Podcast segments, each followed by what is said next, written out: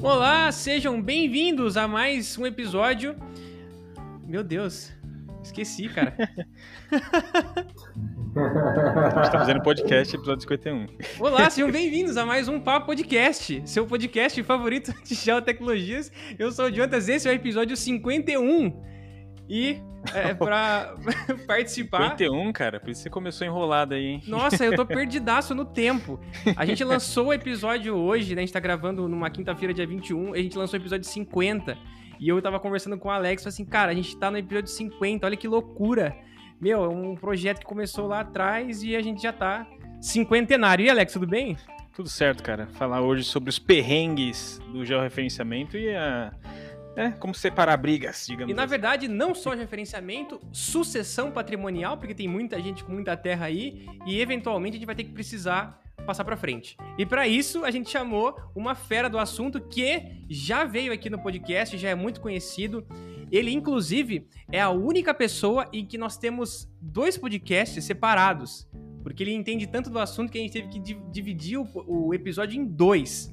Então, para você ver o tanto de conhecimento que ele tem, Rafael Tamamari. E aí, Rafael, tudo bem? Fala, Jonatas. E aí, Alex? Tudo bem com vocês? Tudo bem, tudo tranquilo? certo. Preparado para falar sobre sucessão patrimonial? Opa, vamos lá. Estamos, é, é um assunto que está aí no, no, nosso dia a dia, então vamos, vamos, vamos desenvolver um pouquinho isso aí. Obrigado aí pela, pela oportunidade aí, bater esse papo aí mais uma vez. Imagina, Rafa, você é um presente para nós, um cara que entende demais dessa área de topografia, um engenheiro cartógrafo que é uma referência na área. Antes da gente começar o nosso papo, a gente tem que falar do nosso patrocinador, é claro, a Kiron Digital. Ela desenvolve algoritmos para mitigar ameaças florestais como incêndios, pragas, doenças, além de soluções para o aumento da produtividade florestal, como monitoramento de colheitas, por exemplo. A Kiron desenvolve algoritmos que utilizam os dados de satélite para dar aos gestores mais informações para tomada de decisão lá no campo. Alex, o que, que isso significa? Significa que a equipe da Kiron Digital cria soluções que vão muito além dos famosos NDVI, FWI e de tantos outros indexadores que a gente já conhece. E é importante comentar que a Kiron Digital está em constante crescimento, eles estão atuando nos Estados Unidos, em Portugal e também no Marrocos. E eles trabalham desde com produtores e empresas florestais, ONGs, hidrelétricas, empreiteiras e estão fazendo aí trabalhos até com os governos dos países. É isso mesmo, Alex. Quer conhecer mais sobre a Kiron?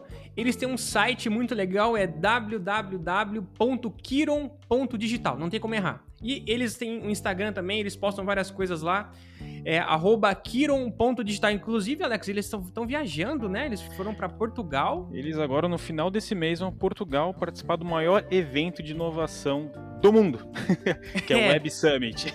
Exatamente. E é um evento muito importante, pessoal. Se quiserem entrar no site, é www.websummit.com.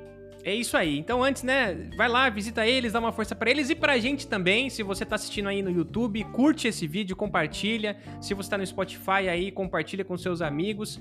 É, dá uma ajuda pra gente, se inscreve no nosso canal no YouTube e também, né, é, se você quiser apoiar o nosso canal, se você gosta do nosso conteúdo, apoia a gente no Pix. Manda um Pix pra gente, é umpapogel.gmail.com. E dá é sua né, curtida, Alex? gente. Nem, dá sua curtida, compartilha. Você está vendo isso aqui pelo YouTube. E. O que mais? Além de compartilhar. É curtir. isso, né? É isso aí, assistir. A gente precisa muito aprender a fazer isso.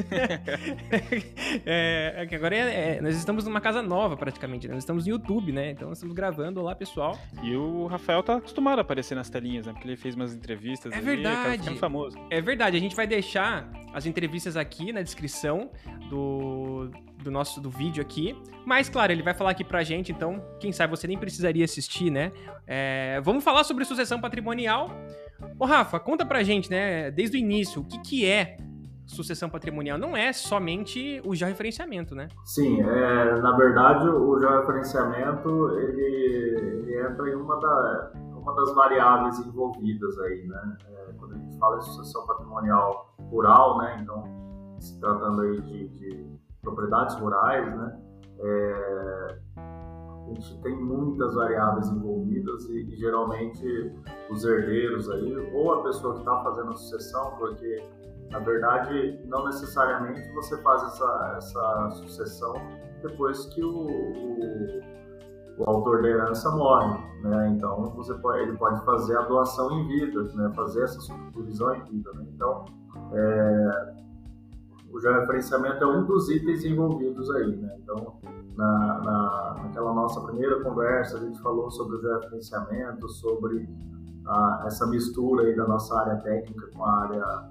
burocrática e na verdade o, o mercado começou a, a, levar a gente para assim para uma demanda de soluções mais completas né então é, vamos pensar assim o, o, proprietário ele tem ali uma fazenda ele tem várias fazendas ele precisa dividir entre os herdeiros dividir entre três quatro cinco filhos que ele tem é, como que ele vai fazer isso? Né? O que, que ele precisa para fazer isso? Onde que é, qual que é o primeiro passo? Ele vai primeiro no cartório, ele vai no contador, ele vai no advogado, né? ele vai direto no engenheiro, né? Então, é, é, via de regra, ele acaba é, buscando algum profissional ali da sua confiança, é, é, em regra, um advogado, né? É o que acaba né, remetendo, mas não, eu preciso fazer, transferir o, esse patrimônio para os filhos, então eu preciso de um advogado para me ajudar, e de fato precisa. Né? Porém, essa divisão ela precisa, ela precisa ser objeto de um estudo, porque não é simplesmente, bom, eu tenho lá, é, vamos colocar, eu tenho lá 500 alqueires de terra, 5 filhos, vou dar 100 alqueires para cada um, ou eu tenho lá três fazendas, vou passar as três fazendas para o nome dos filhos e está tudo resolvido. Essa é a forma mais simples, é a forma como é, por muito tempo vem, vem sendo feita, mas que lá na frente isso aí pode acarretar problemas, brigas, né, custos para os envolvidos aí, para os herdeiros, né. Então o, autor da herança ele faz a doação em vida, doa tudo para os filhos e depois que ele vem a faltar, quando os filhos querem realmente subdividir aquilo, individualizar, para cada um ter o seu quinhão individualizado, é, e se vem com uma tremenda dor de cabeça, porque não foi, não foi algo planejado, algo estudado. Então, hoje se fala muito em planejamento sucessório também. Como que eu vou dividir, é, qual parte vai ficar com quem, né? De repente tem um herdeiro que, que trabalha mais na operação da fazenda, que está ali no, que ele, ele mesmo vai tocar a operação da parte dele. Então, de repente, para ele é mais interessante ficar com a estrutura. De repente, aquele herdeiro que não tem muito contato com a terra, às vezes tem uma outra profissão. É, ele, de repente, para ele é mais interessante ter só a terra produtiva, vai gerar uma renda para ele, né? Então, é, tem, tem muita variável envolvida. Então. Se o cara está em vida, quem escolhe é o dono do pedaço. Então, ah, esse filho fica com tal coisa, esse fica com tal coisa. É isso, sim, né? Sim, ele, ele que vai determinar como que vai ser, é, é, é o que, que vai ficar com quem. É, ele depende da concordância do, do, herdeiros, né, dos filhos. Né, Nossa, tem isso então? O cara pode falar é. assim, né, eu não quero, eu quero outra coisa. Tem isso também? Tem esse tipo de briga? É, pode, porque na verdade ele vai fazer uma escritura de doação, né? E vamos supor, o cara tem cinco filhos. E aí ele vai, ele, ele tem cinco filhos, ele vai doar é, uma parte para um, outra parte para outro, outra parte. Todos têm que concordar. Então, se, se de repente quatro não concordam, não tá bom. Então, não vou doar para vocês, vou doar só para esse aqui. Para ele doar é. só para um, os outros têm que concordar também. Ah, achei que na... doar. Achei que na canetada ele poderia. Eu sou o dono, eu mando aqui, eu vou... vai ser essa parte pro filho menos querido, digamos assim. É, não, não, todo, todo mundo tem que concordar. Inclusive, é, é, tem situações que às vezes o, o, o pai quer transferir é, algo para um dos filhos, né, por algum motivo específico, vai transferir para um dos filhos.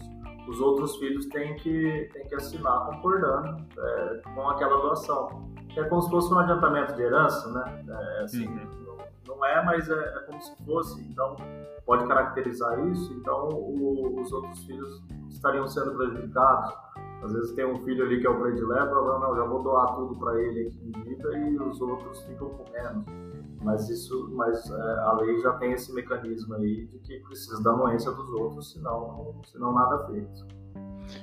Faz sentido, faz sentido. Pode falar, Jones. Não, é que eu, ia comentar uma, uma série que eu tava assistindo na. Que, que chama Sucessão, aí é um é um velho mega rico. E aí ele. Tipo assim, tem uma, né, tem uma infinidade de coisas.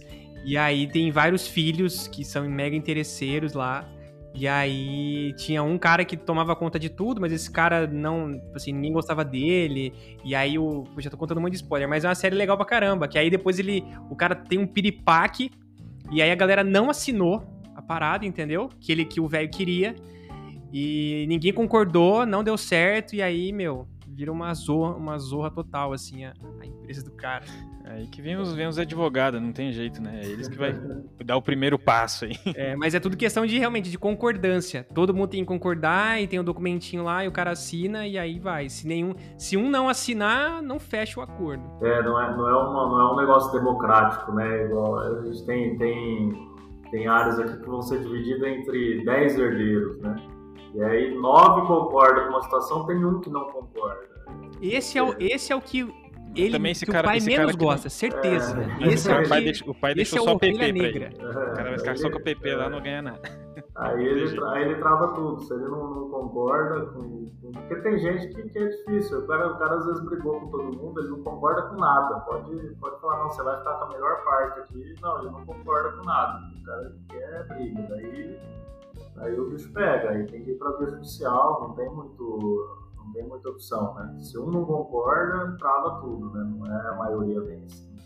Indo agora pro, pra, pro assunto em si, Rafael, é perguntar para você o que nós sabemos que a gente tem que fazer o gel, né? O gel, pelo menos, digamos assim, quase que a base. Mas quais são os outros passos que você acha importante comentar que envolvem essa parte de é, divisão patrimonial aí? Bom, é, na verdade, é, Bom, o primeiro passo é isso aí, é você, você tem uma propriedade ali, ou várias propriedades que você vai subdividir, é, o primeiro passo é isso, é você regularizar o que você está trabalhando. Né? Então, é, se a propriedade que eu estou trabalhando não estiver regularizada, não tiver com o referenciamento tudo certinho, com o CAR, é, com os documentos atualizados, IPR, CCIR, né? se não tiver tudo redondinho, é, a gente ainda não, não, consegue entrar na fase da subdivisão. A gente pode fazer os estudos de subdivisão, mas a gente não consegue operacionalizar essa divisão é, juridicamente falando se essa propriedade não estiver regularizada. Então, o primeiro passo é regularizar a área,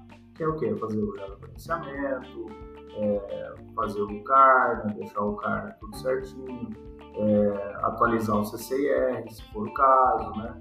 É, se tiver alguma, alguma pendência, algum problema de IPR, é, fazer a atualização, fazer a regularização, né?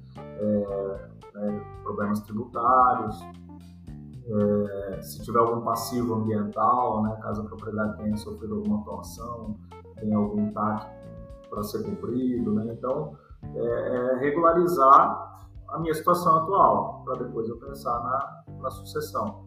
É, bom, agora pensando na sucessão, né? então imagina que eu tenho uma fazenda né? e numa fazenda eu tenho é, eu tenho uma, uma é, muita diferente, diferentes feições, né? Então eu tenho ali uma área é, ambiental, eu tenho área de preservação permanente, eu tenho reserva legal, eu tenho a sede com estrutura, com, de, de água, energia, eu tenho é, poço, tenho áreas de pastagem, tenho áreas de são mecanizadas, né, áreas de lavoura, né? E, e, cada uma dessas áreas elas têm um valor diferente, né? Então uma área de lavoura tende a ter um valor maior do que uma área de pastagem, mas se eu tenho uma área de lavoura que, que ela não, não tem uma aptidão tão boa para lavoura, né, uma aptidão média, então ela já vai ter um valor um pouco mais baixo, né? Eu tenho uma área top ali que é a mais produtiva, que a, que a, a terra tem uma melhor qualidade, essa área vai valer mais. Eu tenho uma área na beira da estrada, com acesso fácil, ela vale mais do que aquela área que está lá no fundo, numa baixada, de repente, né? Eu tenho as áreas ambientais, que são áreas que elas precisam estar presentes, mas elas não, não geram renda, né? não geram produção. Então, cada item desse tem um valor. Então, é... e aí onde entra a cartografia, né? o nosso trabalho apoiando o procedimento de avaliação de, de imóveis. Né? Então, é, em regra, é, o que, que se fazia? Fazia-se um laudo de avaliação da propriedade. Então, fazer um, um laudo de avaliação da propriedade como um todo de porteira fechada.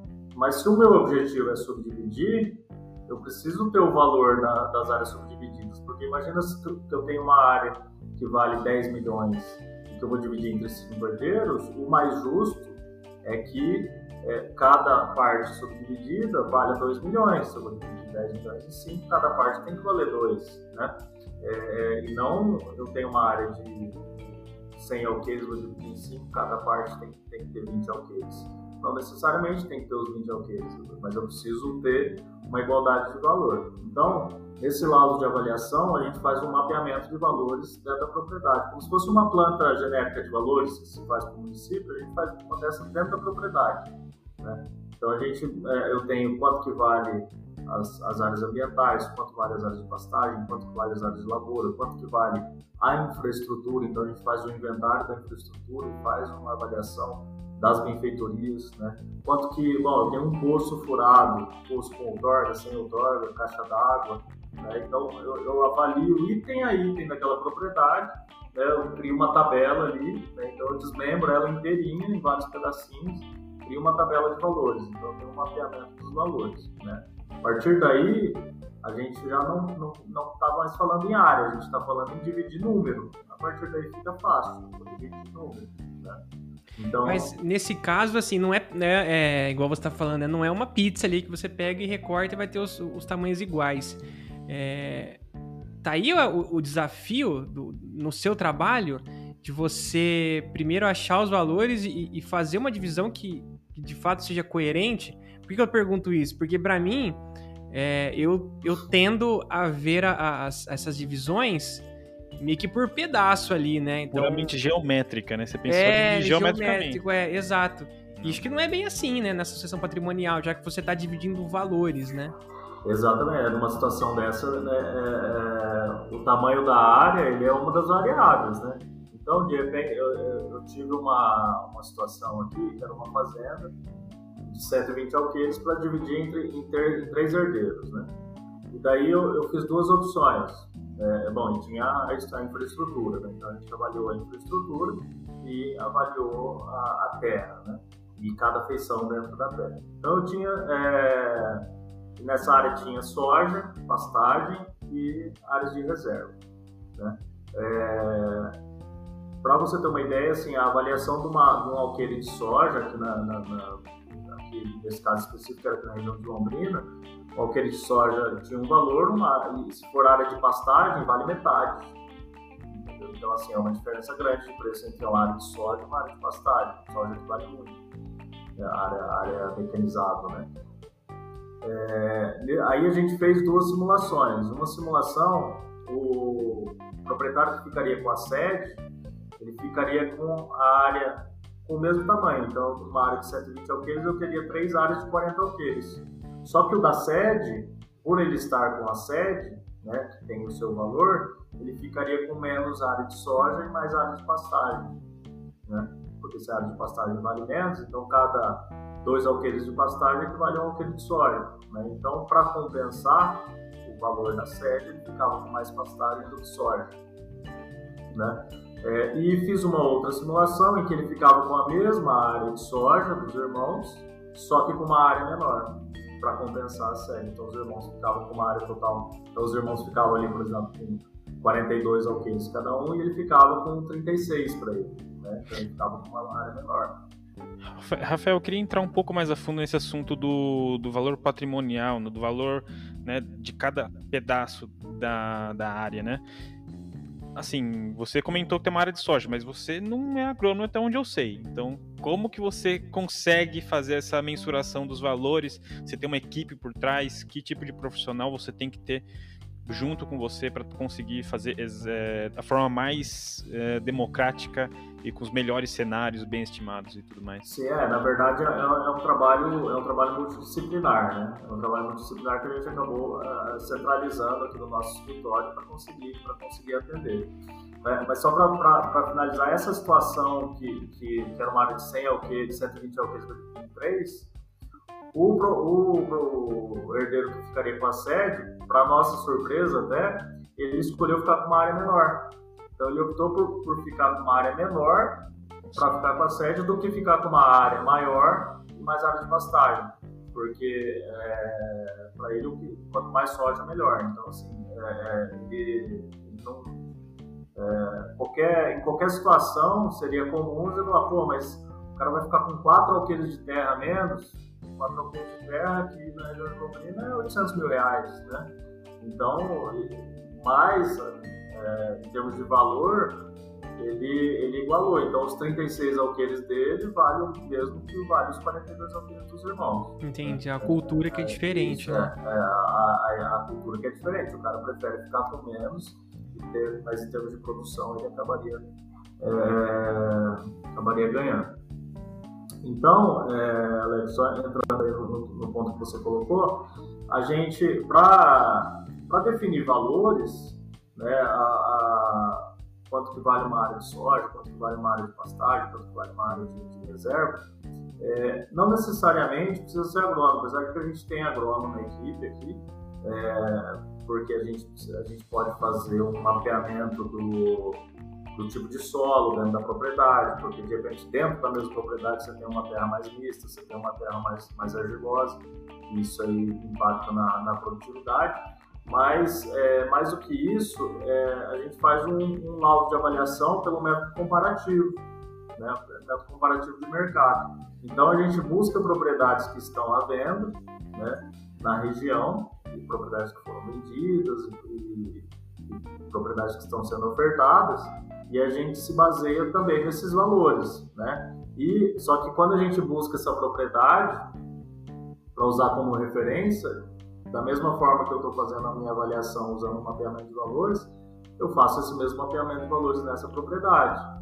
Então, é, na minha propriedade eu tenho um tipo de relevo, eu preciso avaliar qual é o relevo dessa propriedade. Na minha, minha propriedade eu tenho 50% de lavoura, naquela eu tenho 90%, eu preciso considerar esses fatores. Então, no, no na avaliação de imóveis, né, pelo método comparativo de mercado, você define é, fatores de cálculo, né? Então, por exemplo, o grau de utilização do imóvel, ele é um dos fatores, né? Então, quanto que eu tenho de pastagem é um fator de cálculo, quanto que eu tenho de lavoura é um fator de cálculo. Para eu, eu conseguir nivelar esses valores e falar a mesma língua, falar a mesma língua. Então, eu consigo chegar num valor, né? Por exemplo, nesse, nessa área aí em específico, a gente tinha ali 65% da área era utilizável, né? os outros 35% era reserva. E aí, de repente, a gente estaria comparando com uma área que tem ali 90% utilizável e 10% de reserva. Então, eu preciso fazer uma equalização desses valores, que é um dos procedimentos previstos no, no método do, do laudo de avaliação, de acordo com o método comparativo direto. O Rafa, eu estava vendo na sua entrevista que você até, até os implementos, você faz o, o cálculo, né? Você usa esses esses valores para colocar dentro da, da sucessão, dentro do patrimônio total, né? E aí você também que vai atrás desses preços e, e como que é o, o a, a, apresentação do, desse trabalho é, para o dono, ou para os interessados que estão fazendo esse, essa divisão? É, é, a gente, esse, essa avaliação de equipamentos, também, dos implementos da propriedade é algo que a gente faz também, esse processo, porque às vezes eles estão eles estão a fazenda de, de porteira fechada vai entrar os implementos agrícolas também na subdivisão. Às vezes eles optam por não colocar, tá? Então, é, não é sempre que entra, mas Existem casos que entram e aí a gente vai, a gente apresenta, quando se trata de infraestrutura e, e maquinários, a gente apresenta um inventário, né, do que tem e o laudo de avaliação de cada item. Né? E o procedimento é o mesmo, é método comparativo, opinião de especialistas, negócios realizados, é, negócios ofertados, né? O, o, a base da a forma de avaliação é a mesma. Então, ah, ele tem lá um pulverizador John Deere ano, dois, ano 2020, modelo tal. Eu vou buscar no mercado esse Tabela FIP. Né? Tipo, tabela FIP, é, vou falar com, com um vendedor né, numa, numa loja que vende esse equipamento vou buscar anúncios na internet, promessas desse tipo à venda, né? Então, assim, é um trabalho que, pô, às vezes o cara tem lá um implemento de, de, de 20 anos atrás, né? Ele precisa buscar, estimar os valores. Mas tudo se avalia, tudo precisa ser, assim, tudo é passível de se avaliar, né? De alguma forma a gente tem que atribuir um valor. E né? precificar, isso é muito legal, né? Isso, é, tem que transformar em número, né? Então, é, é, é, é legal quando você transforma tudo isso numa tabela, numa planilha, né? Então, a gente tem, tem clientes aqui que às vezes o cara tem lá uma, tem lá um barracão, casa, é, trator, plantadeira, colheitadeira, o cara tem, e aí só que ele não tem noção do, do, do quanto vale aquilo. E aí imagina, é, é, você tem lá quatro irmãos sentam em volta de uma mesa para discutir quanto que vale a infraestrutura da fazenda, né? Tem irmão que vai dizer que vale um milhão, tem outro ah, que vai briga, dizer né? 10, tem outro que vai dizer que vale 6. Né? O que, que a gente faz? A gente apresenta um laudo mostrando que vale 7, por exemplo. Né? E aí, é, e a gente sempre, quando a gente faz qualquer tipo de laudo técnico, a gente, a gente embasa muito bem tecnicamente. Então, o, cara, se eu, se eu coloquei que vale 7, eu tenho um argumento técnico para provar para ele que vale 7.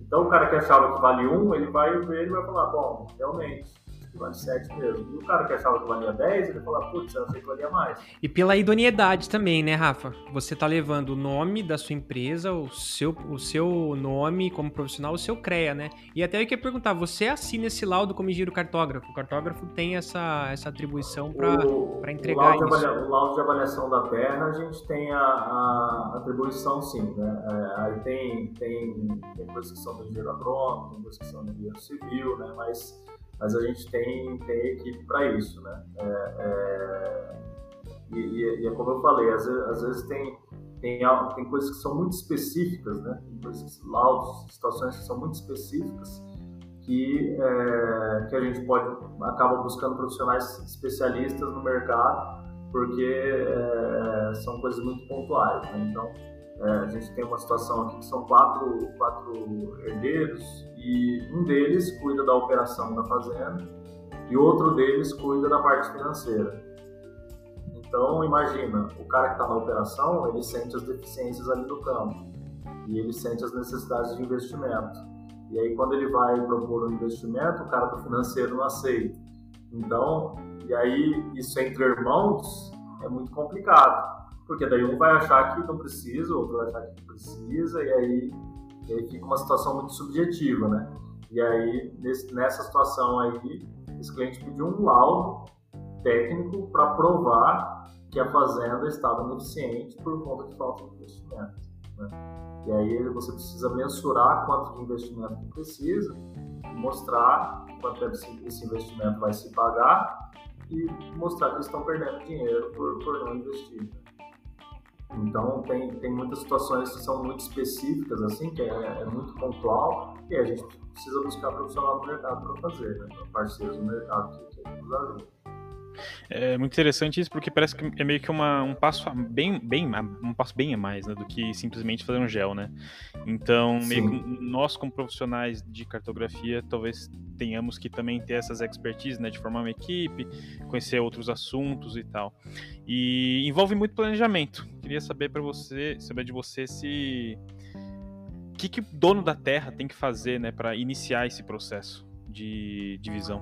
É, na verdade, é, o, o, primeiro passo é ele, ele se convencer de que vai ser algo positivo, né? Então, existe uma barreira cultural enorme para se fazer isso. Né? Então, é, raras são as vezes que, que o, a família nos procura com o autor de herança ainda em vida. Geralmente quem nos procura são os herdeiros.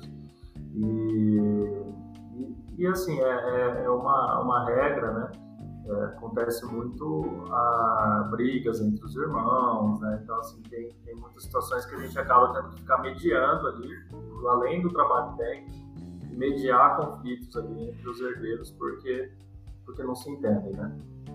E é como o Jonas falou, é nessa situação que acaba entrando a confiança, né? Então, é, é nesse, nesse, nosso trabalho é peça-chave. Você está precisa trabalhar de uma forma muito ética, muito transparente com todos os envolvidos para passar segurança, porque senão o, o cara, de repente, se apresenta um laudo ali, ele pode achar que você está favorecendo a parte contrária. Tá fechado, Isso. você tá fechado com um irmão lá, É, então, parceiro isso- seu. Não, vamos fazer isso aqui que vai dar certo. É, tem, é Então, complicado. E, e- e isso não pode acontecer em hipótese nenhuma, a gente não, não pode dar margem para isso, então tem que ser tudo muito transparente, tudo, tudo sempre conversado com todo mundo, tudo, tudo muito certinho para não ter esse tipo de problema. É, mas assim, é, como eu estava dizendo, assim, é, é muito, é muito cultural. A partir do momento que o cara rompeu a barreira cultural e ele ele está ciente que ele tem que fazer isso que vai ser positivo, daí ele vai precisar procurar um profissional da confiança dele que vai assessorar nisso, né? É, a gente pode dar essa assessoria e aí no momento que eu for precisar de advogado, a gente tem advogado parceiro para apoiar, ou a gente pode trabalhar em conjunto com o advogado dele. Muitas vezes o próprio advogado nos procura, então ele procura o advogado que vai, que vai apoiar ele nisso, e aí ele precisando da ajuda técnica, ele vem, é, o advogado que traz o- a questão para gente, às vezes na minha família, né? É, daí, assim, esse, cami esse caminho, por onde começar, geralmente é isso, é um profissional de confiança que vai te, que vai te direcionar. Agora, essa questão da, da sucessão patrimonial, fazendo a subdivisão por valores, fazendo o processo completo, porque depois que você faz a subdivisão, olha só, você tinha a propriedade regularizada, então você fez a, regularização. Depois que você subdividiu, você precisa regularizar as parcelas subdivididas, né? Então esse Uhum. processo de subdivisão ele vai passar pelo cartório, vai passar pelo INCA, você vai precisar subdividir o CAR, você vai precisar subdividir o CCIR, você vai precisar é, criar inscrições no, na Receita Federal para essas propriedades, né? Então é um processo que ele não termina no processo na- ali na subdivisão. Definiu como vão ser as parcelas, você ainda tem um longo caminho de regularização dessas parcelas pela frente. É um processo longo, burocrático, envolve órgão público, cartório, demora, entendeu? Então, é, agora o primeiro passo é isso, é o cara se conscientizar e agora, assim, é, é um trabalho que a gente tem feito bastante de divulgar essa- essas possibilidades, porque, porque muitas vezes os herdeiros nem sabem que dá para fazer, né?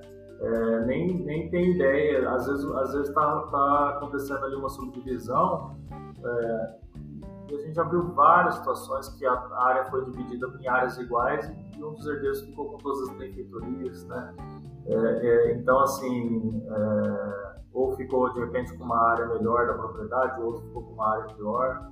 Então, assim, é, muitas vezes a falta de conhecimento até, e, e às vezes ali, é, vamos dizer, até a esperteza de, de, de um dos, de um dos envolvidos ali, ou a inocência dos outros, isso aí acaba. é, acaba Isso vai na conta do profissional que fez isso também, né? Assim, não sei até que ponto, Uhum. mas é, será que devia ter sido divulgado, né?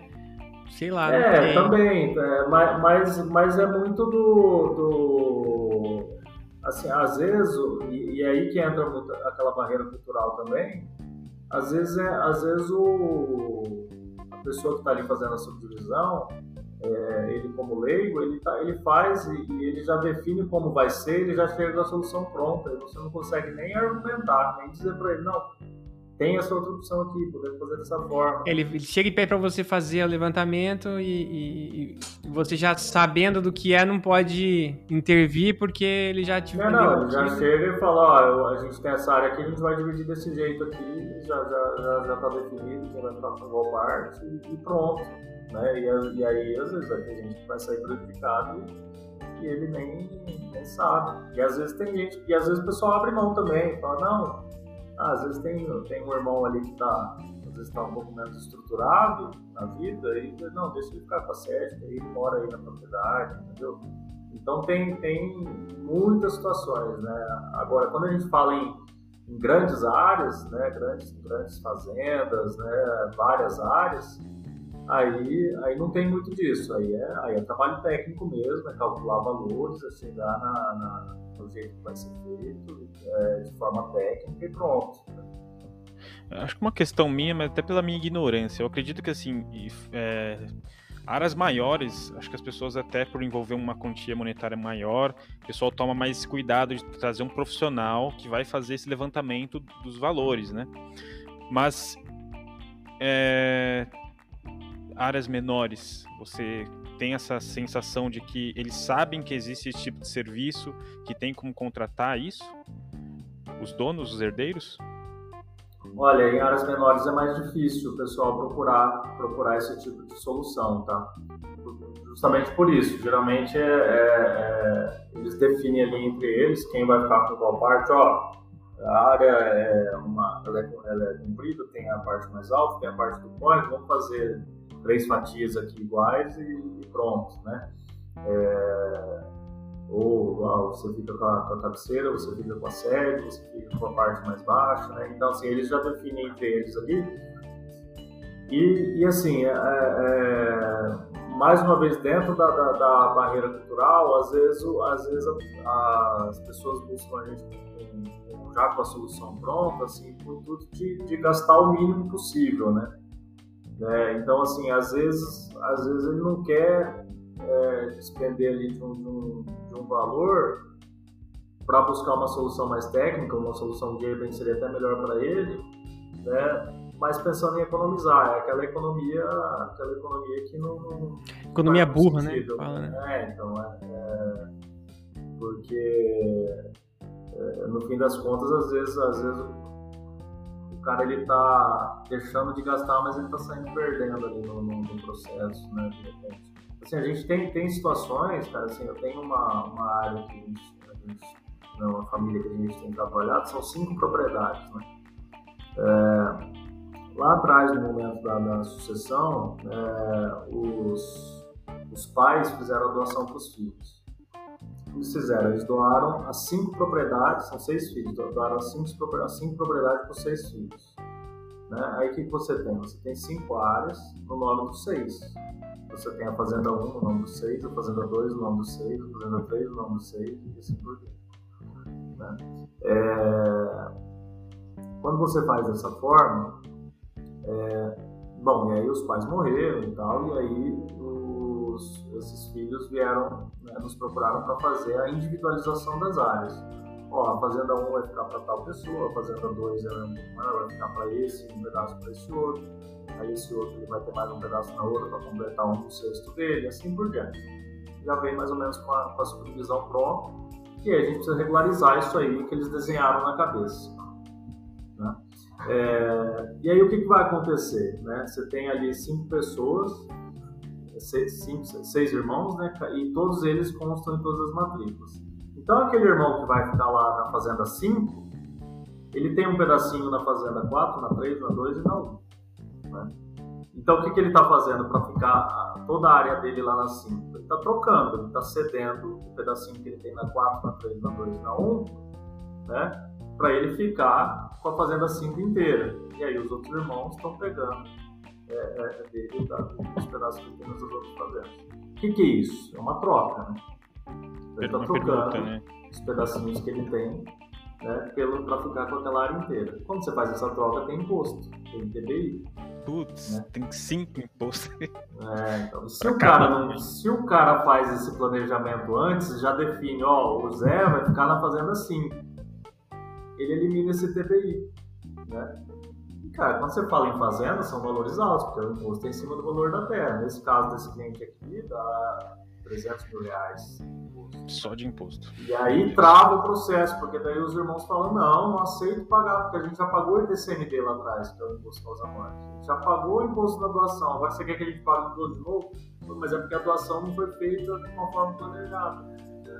E aí, pô, ah, 300 é mil de imposto, aí você cobra 30 para fazer uma, uma situação. E os caras ainda choram ainda. Ah, o cara acha um absurdo.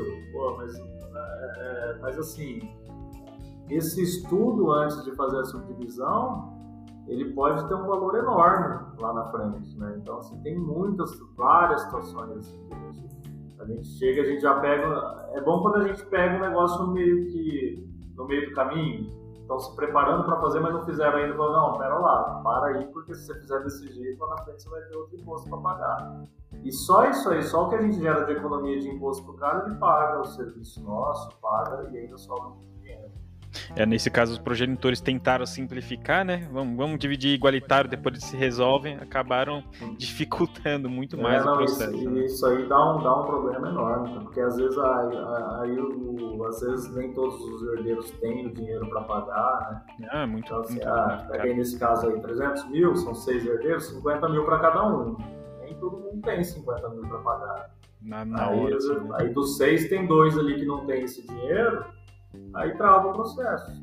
Trava o processo e aí, aí fica a situação irregular. Né? E fica a situação irregular por, por vários anos aí, é. imposto, aumento de imposto e tal, e anda. Bom, então, para quem está ouvindo, se você é um filho, é herdeiro, ou se você é dono de uma terra, você, né, você provavelmente deve estar vivo ouvindo esse episódio, fale com o Rafael Tamamaro e vá trabalhar nisso logo, né? Até porque, Rafa, não é um negócio que é de um dia para o outro, né? É um trabalho que é orgânico ali, né? Sim, não é rápido, não é um pastel de queijo, né? Não, é um trabalho, é um trabalho demorado, é um trabalho que, que envolve várias fases, várias burocracias no meio do caminho. Algumas coisas podem aparecer do nada ali, né? Sim, sim. Então, assim, às vezes acontece a gente fazer um planejamento e aí quando a gente vai ver a situação, está finalizando ali a regularização da área e tem um ônus da matrícula. E o cara tinha uma dívida no banco e e não foi baixado. Às vezes foi até pago, mas o cara não foi no cartório da baixa na dívida. E aí trava. Aí trava. Aí, é, né, a gente teve um caso agora que o banco, é, eles tinham pago a dívida, né, era com o Banco do Brasil, e o, o, o banco não tinha emitido o documento de baixa para eles levarem no cartório da baixa, no ano da matrícula, e demorou três meses. Então, assim, você faz um planejamento para seis meses de trabalho, você, o banco demorou três meses para te emitir um documento, você, de seis já pulou para nove.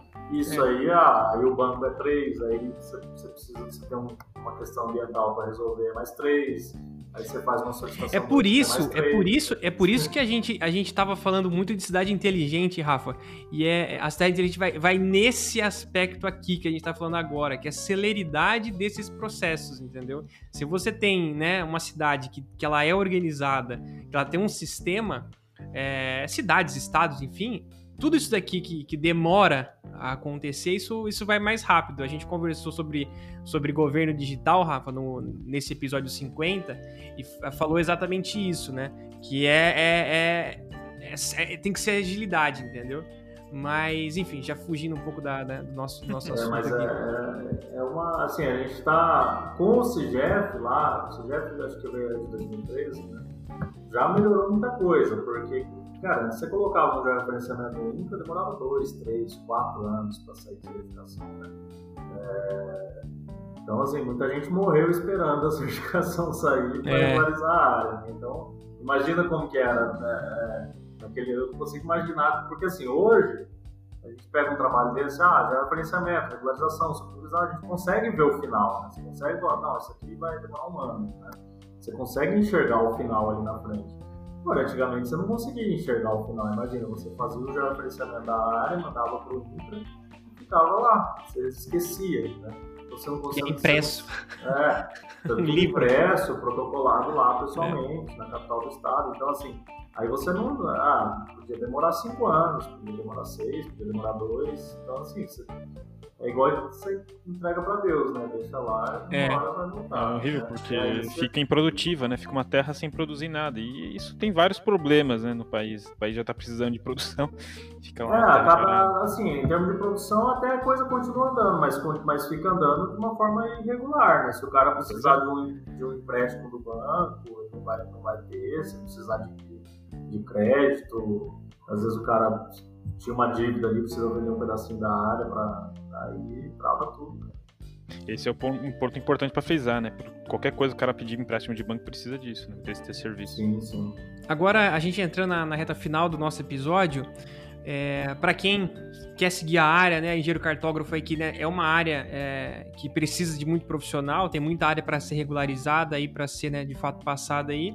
É, conta um pouco para a gente dos equipamentos, né? Da tecnologia envolvida, o que você está usando aí no momento aí? Bom, hoje aqui, bom, a gente usa basicamente aí RTK, a gente usa, em termos de tecnologia, a gente usa RTK, a gente usa é, drone, né? Então, é, um dos itens aí que acaba entrando nesse processo é o mapeamento de ocupação do solo, da propriedade, então a gente utiliza o drone para isso. E, e, o RTK, né, para apoio de campo, é, para fazer o levantamento dos, dos perímetros aí para o georreferenciamento, para fazer as demarcações das divisas, né.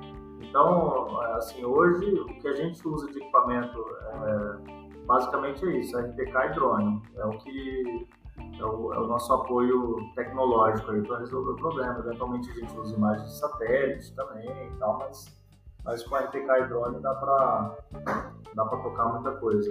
Em questão de bem. software, Rafa, o AutoCAD tá ele supre bem a demanda, né? É, AutoCAD é, é AutoCAD, mas assim, a gente, a gente usa um software, é, a gente usa o Métrica Topo, né? Da, ah, o Métrica Topo, é verdade, é verdade. É, a gente usa ele para montar os processos, né? Porque ele automatiza muitas coisas aí.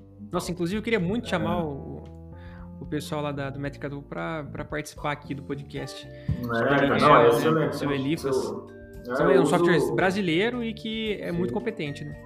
Não, excelente. Assim, a gente, a gente adquiriu o Topo EVN lá em 2010, né? E aí o Topo EVN saiu de linha, o Métrica Topo. Tinha aquela chavinha, aí, né? Fazer um pendrivezinho. Mas eu tenho ainda até hoje o Topo EVN, eu ainda uso, que é vitalício, né?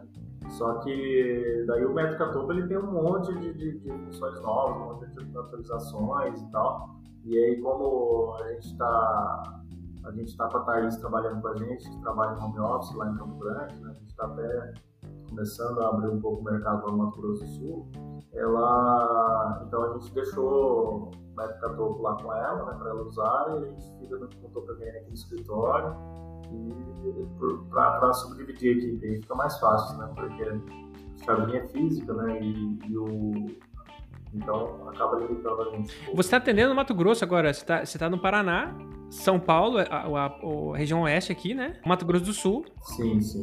E agora é, você está é. atendendo no Mato Grosso agora. É, no, nosso trabalho ele, ele se concentra é aqui, é Paraná, São Paulo, Mato Grosso do Sul, né? É, assim, na verdade, é, a oportunidade aí de ter um ponto de atendimento aí no, no em Campo Grande, Mato Grosso do Sul, foi a, com a contratação da Thaís aí, foi bem aí nesse, nesse período de pandemia e, e, daí ela, como ela já morava lá, estava instalada lá, daí não, não, foi interessante trazer ela para Londrina, né? Então, então como ela, ela já está lá, né? Então, é, como usar isso como uma oportunidade, né? Porque é um mercado muito forte no agro. Né? E mostra que mesmo na pandemia você precisou contratar para, né?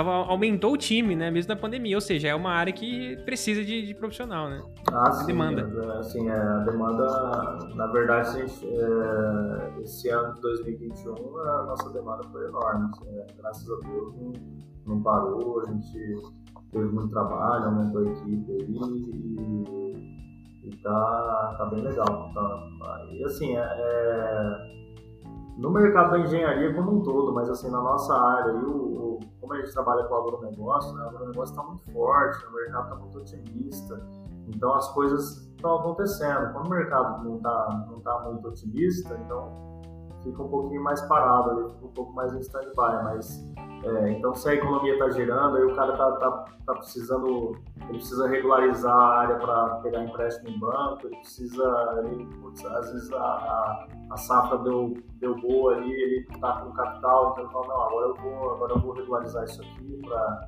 para deixar tudo certinho, então assim, é, o, o produtor rural né, os fazendeiros estão, estão capitalizados, a coisa acontece para a gente. Então aí vira, uma, vira um, um efeito dominó aí, né? O mercado está bem e a gente vai, acaba entrando, entrando na onda junto aí. Graças a Deus a, não, falta, não falta trabalho. Não. Excelente, beleza. Alex. Eu vou fazer a última pergunta em off, porque é só um assunto prospectivo, assim, só para perguntar mesmo.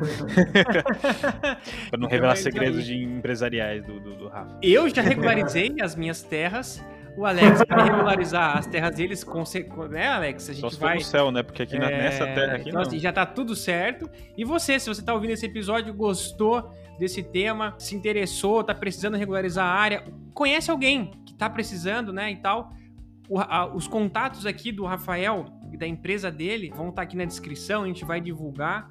Ele já é um parceiro nosso aqui, né? Já tá aqui pela terceira vez, né? Porque esse é o terceiro episódio, né? Tem a parte 1, 2 e esse é, o, é, a terceira participação do Rafa. Rafa, muito obrigado mais uma vez pela sua presença, pela sua participação. É muito bom conversar com você. E é isso aí, cara. Valeu. Valeu, Rafa. Obrigado. obrigado, obrigado aí pela, pelo espaço aí mais uma vez e parabéns aí. Tá, tá ficando legal o negócio. Tá cada vez mais, mais profissional aí. A gente tá tentando, olha aqui, a gente tá com cenário agora, né? Tá com o é. negócio segurando o microfone. A gente tá, tá voando, cara. É, o negócio tá, tá top.